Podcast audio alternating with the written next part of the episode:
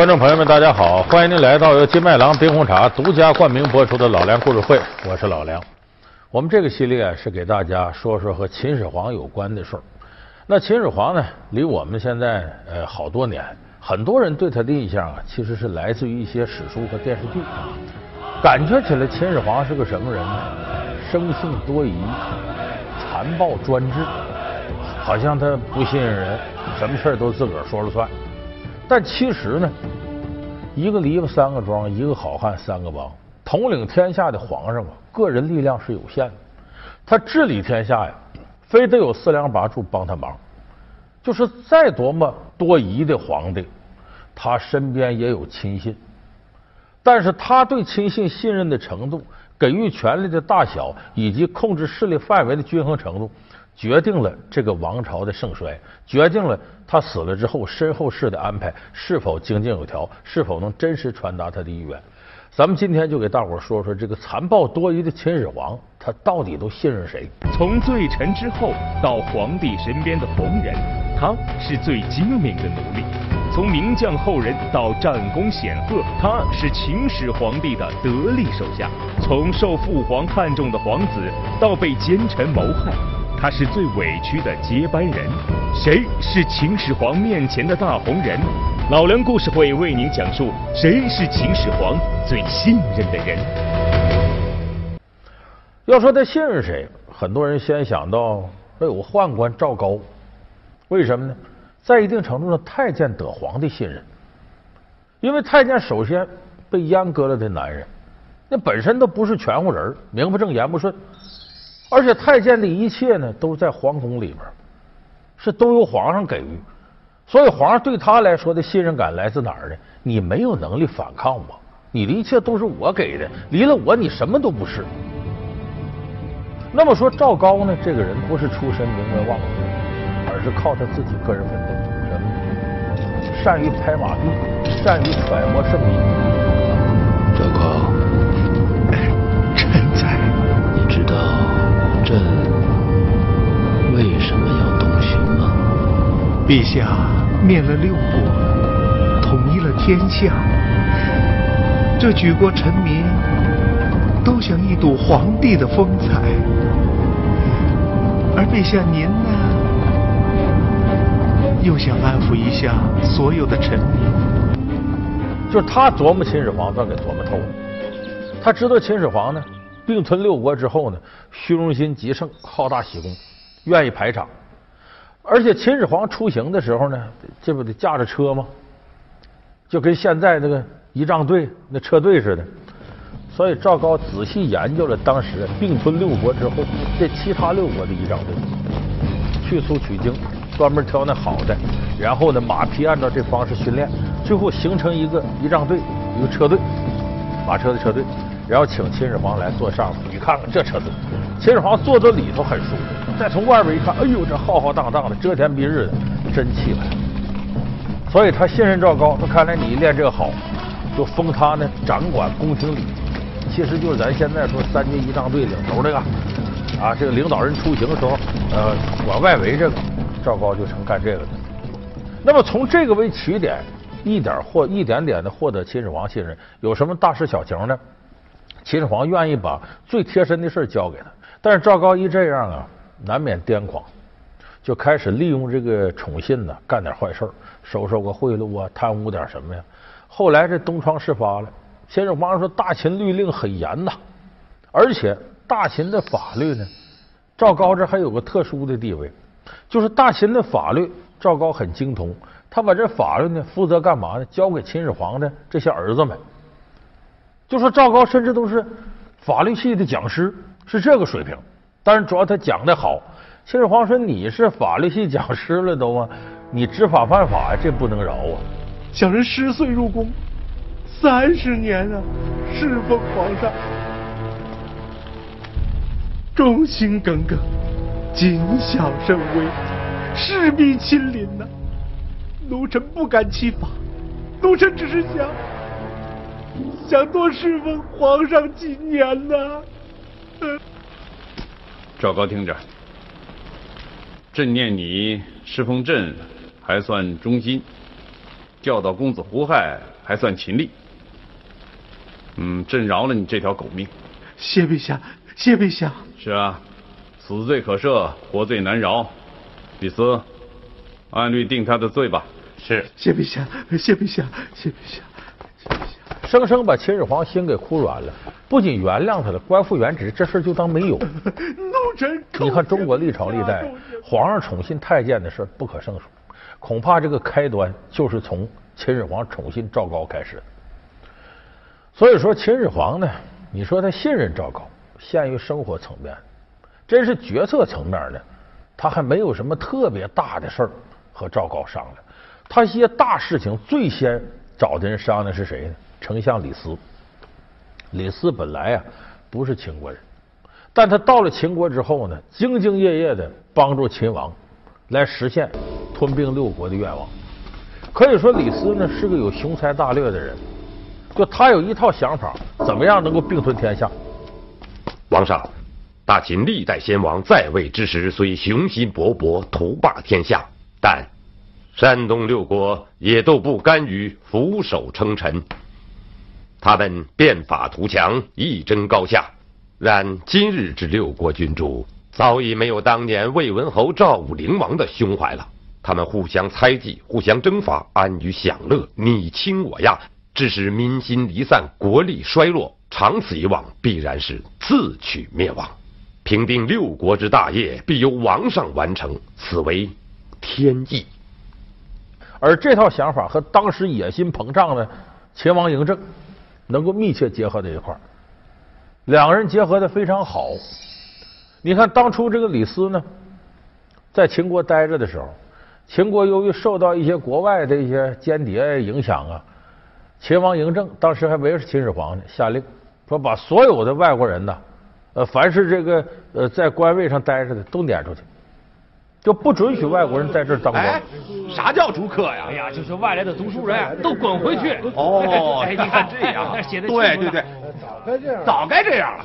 就是，再不这样，我们大清的官啊，都让外来人给做了。凡六国之士，限五日内离开秦国。凡滞留不去者，一旦发现，以奸细论处。为啥？非我族类，其心必异。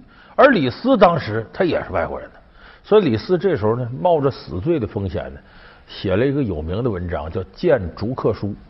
这个咱们很多朋友读过，里边说到呢，秦要并吞六国呀，非得吸纳六国的人才。哎，你得争取储才济用，哎，你让更多的人为你效力。臣闻利益逐客，窃以为过分了。昔日秦穆公求贤，秦孝公用商鞅之法，移风易俗，国富民强。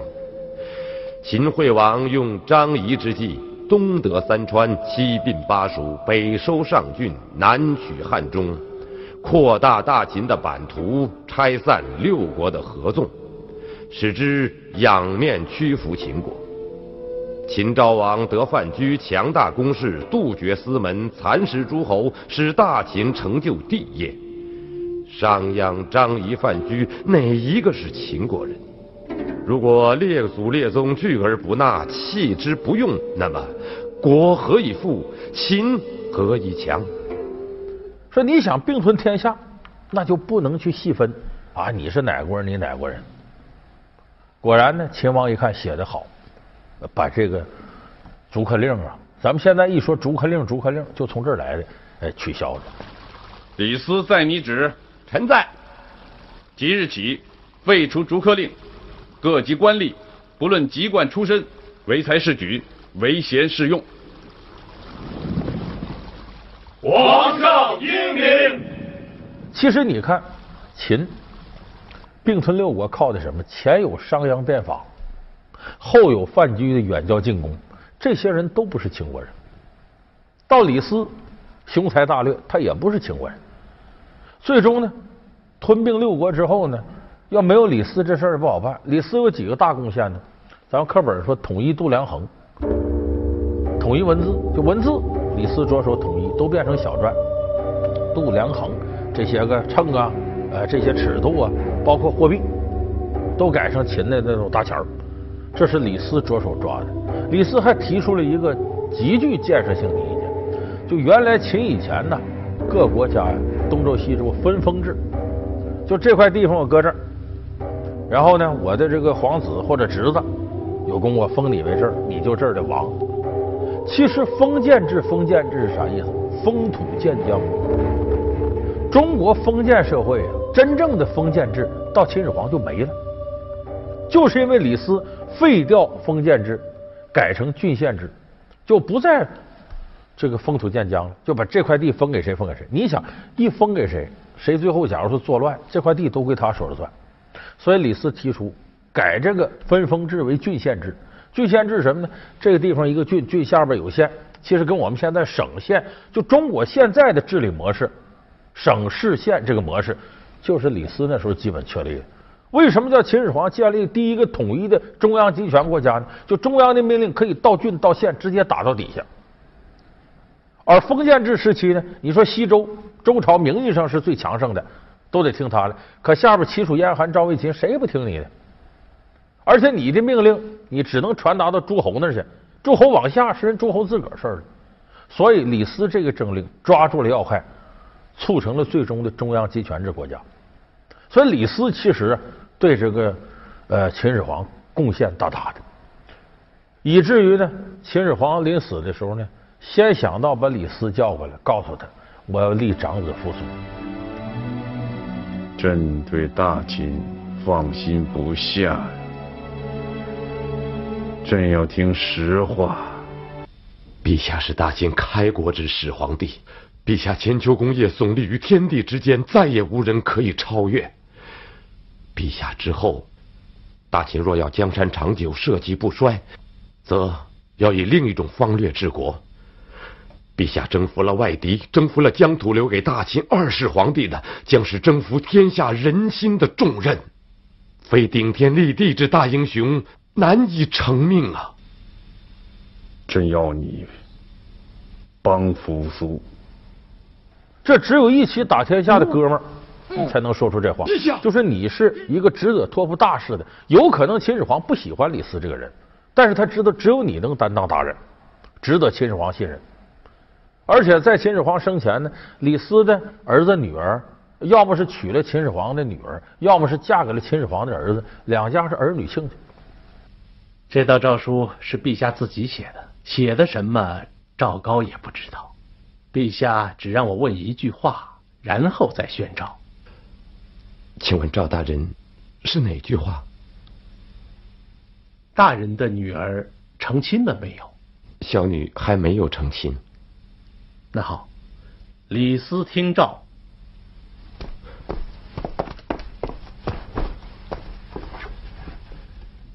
窈窕淑女，君子好逑。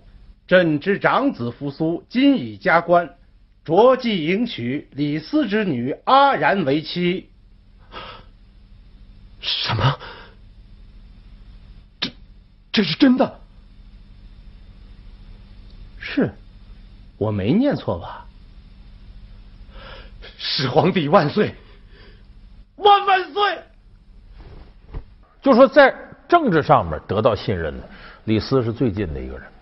老梁故事会为您讲述谁是秦始皇最信任的人。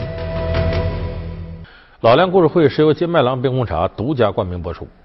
但是呢，李斯近是近呢，他之所以未能最终影响大秦帝国的走势，有个要命的地方在于手里没攥着兵权。你看，往往说皇上信任谁，信任个文官，你雄才大略，雄才大略，但是你没有多少硬性的权利硬件。比方说，你想造反。秀才造反三年不成，你的兵在哪儿呢？皇上最担心的是手握兵权的人，他一旦要造反，完了，枪杆子里边出政权。所以李斯没有兵权，谁有兵权呢？咱得说到秦始皇下边信任这位大将蒙恬。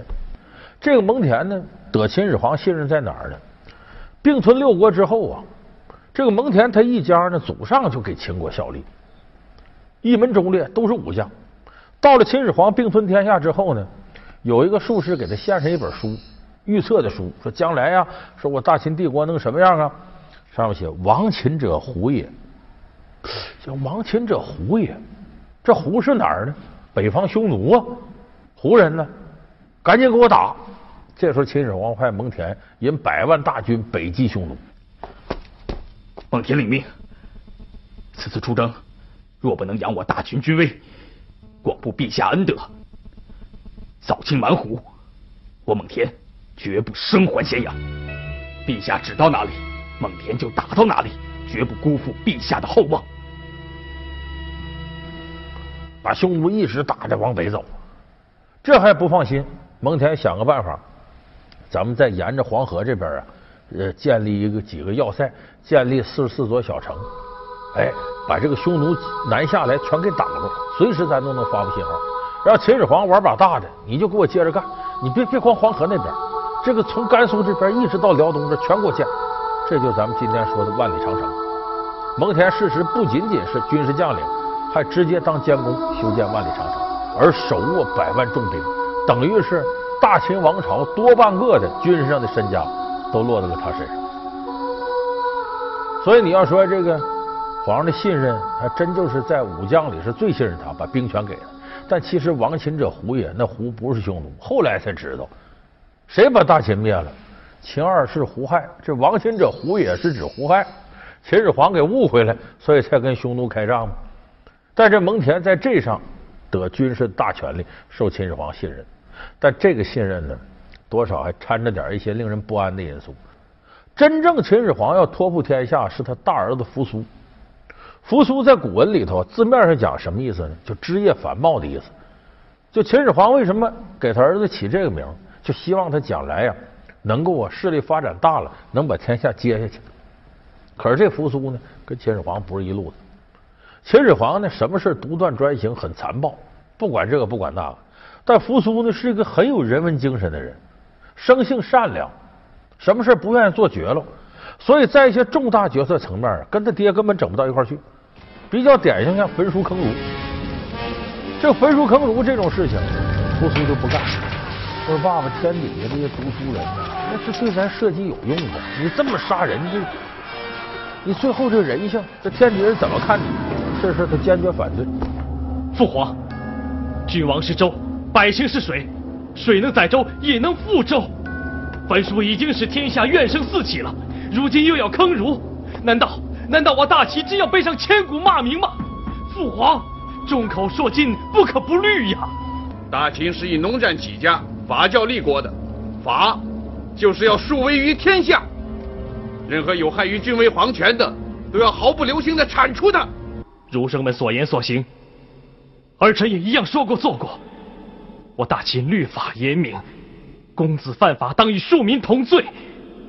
若父皇必杀儒生而后已，那就把儿臣也一起杀了吧。这，这就是朕的儿子吗？这就是朕寄予厚望的儿子吗？朕奋斗了一生啊，呕心沥血经营的江山社稷，就要交给这样的混账儿子吗？把秦始皇气坏了，就说我推行这政策，你带头反对我。他想了个办法，把扶苏撵走，撵到谁那去呢？到蒙恬那去，干嘛？跟蒙恬一块修长城。然后呢，你跟蒙恬呢组成搭班组合，镇守北方的边疆。公子莫要以为此去北疆是陛下故意要惩罚你。公子要知道，公子此去是要做三十万大军的监军，责任重大呀。陛下的良苦用心，公子还要好好揣摩才是啊。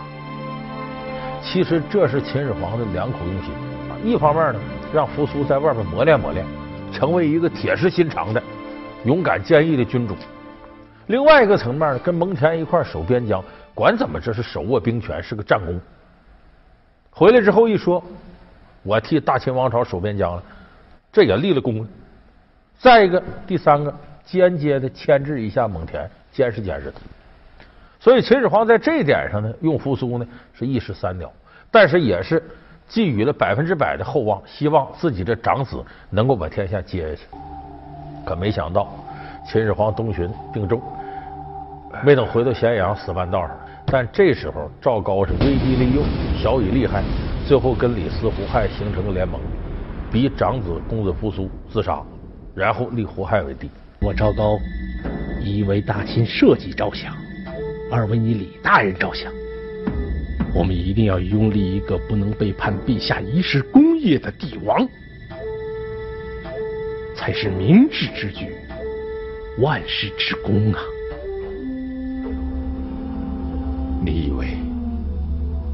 该立哪位公子？胡亥。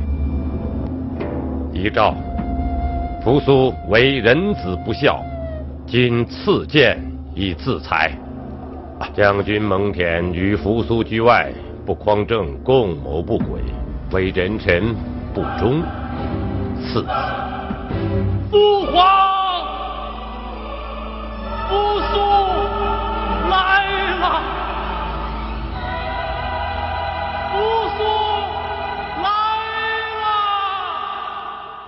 这个事儿反映的什么呢？就秦始皇生前信任的这些人，他真正信任的掌兵权的和自己的长子在外边没法控制核心权力，而身边他信任这几个人呢，人数太少。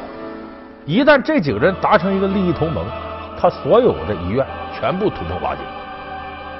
所以就说封建王朝的皇帝，你会发现呢，普遍多疑，他位置高高在上，他不可能说我们现代的民主体制，比方说有个什么中央决策，我们通过制度的形式传达下去，咱要干什么干什么，有人代会，有国务院，有立法机构，有执行机构，它有一个民主机制。可是中国古代呢，这种集权机制、独裁机制，一个人说了算，翻脸比翻书还快。所以造成呢，掌握核心机密的除了掌权者以外，身边少数亲信。一旦这个掌权者本身驾崩意外了，这些亲信一翻手就能把这事给翻过来。所以这就是独裁体制之下必然面临的一种政策传递的风险。所以这种事情从中国历史上第一个皇帝在位的时候就已经看出了这个危机。尽管后代的封建王朝呢，都在通过各种机制来完善。这个决策、执行和监督的关系，比方我们说三省六部制，尚书省、中书省、门下省，啊，尚书是执行，啊，中书是这个呃确立政策、决策，门下是监督。尽管有这样的，但可惜所有的权力集中到皇帝一人身上，他说怎么着就怎么着。那他身边的亲信在一定程度上就可以曲解皇意，代替皇意执行。所以这是为什么很多封建王朝一到末世的时候，总会出现这样那样的混乱。这其实就是在昭告我们，把权力关进制度的笼子，民主机制才能让一个国家的政令通行。所以我们说，民主不见得是最好的东西，但却是最不坏的东西，是世界上所有文明国家必须要选择的一条道路。九年时间吞并六国，如此神速，是秦国强大，还是六国自作自受？面对虎视眈眈的秦国，六国的反应又是怎样五花八门？合纵未见效，一致抗秦，六国遭遇哪些阻碍？老梁故事会为您讲述六国成就秦国，一统天下。好，感谢您收看这期老梁故事会。老梁故事会是由金麦郎冰红茶独家冠名播出。我们下期节目再见。